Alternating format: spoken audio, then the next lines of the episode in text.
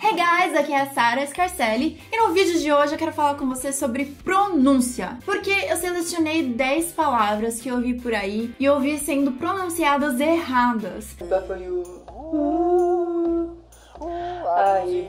Na verdade, eu já tenho visto isso até mesmo por alguns anos. São palavras do nosso dia a dia, são palavras comuns e que é importante a gente pronunciar certinho para que quando a gente for falar, a gente sinta aquela confiança de estarmos falando tudo direitinho e de podermos ter um diálogo com um nativo ou até mesmo se dar bem lá no serviço, enfim, com um amigo, seja o que for. São 10 palavras que eu tenho certeza que você já usa, já usou ou vai usar em inglês. So let's get to it. Primeira palavra é vegetais.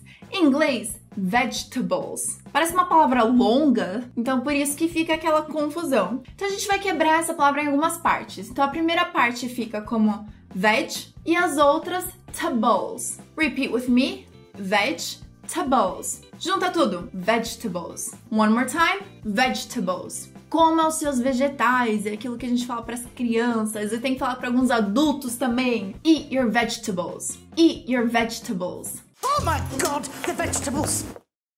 Confortável em inglês não é comfortable, é comfortable. One more time. Comfortable. É um sofá confortável. It's a comfortable couch. Então você pode jogar toda a sua ênfase no comf. It's a comfortable couch. Interessante tem duas formas de pronunciar. Eu já ouvi gente falando interesting, pensa que você juntou toda a palavra no liquidificador. Interesting, interesting. E tenho interesting. Você não fala o T, o primeiro T. Inner, interesting. Repeat with me. Interesting. Sarah tem um canal muito interessante. Sarah has a very interesting channel. Or Sarah has a very interesting channel. O não no passado também pode servir como didn't. Muitos alunos falam didn't, porque é uma palavra complicada de pronunciar. Então vamos break it down, cortar em algumas partes. Fica de, de, e aí você bota um R em algum lugar, fica didn't, didn't. All together, tudo junto, didn't, didn't. Ela não estudou para a prova. She didn't study for the test. She didn't study for the test. Um atleta, em inglês, fica athlete. Abre bastante o A, que nem apple, que nem maçã, fica athlete. One more time, athlete. Quem é o seu atleta favorito? Who's your favorite athlete? Who's your favorite athlete? Com frequência, em inglês, confunde por causa do T, porque o T é mudo. Então ele fica often. Repeat with me. Often. Eu como chocolate com frequência. I often eat chocolate. I often eat chocolate. Candidato em inglês, candidate. Então vamos break it down. Can e a segunda parte, did it. Can, did it. All together, candidate. One more time, candidate. Quais são os candidatos desse ano? Who are this year's candidates? Who are this year's candidates?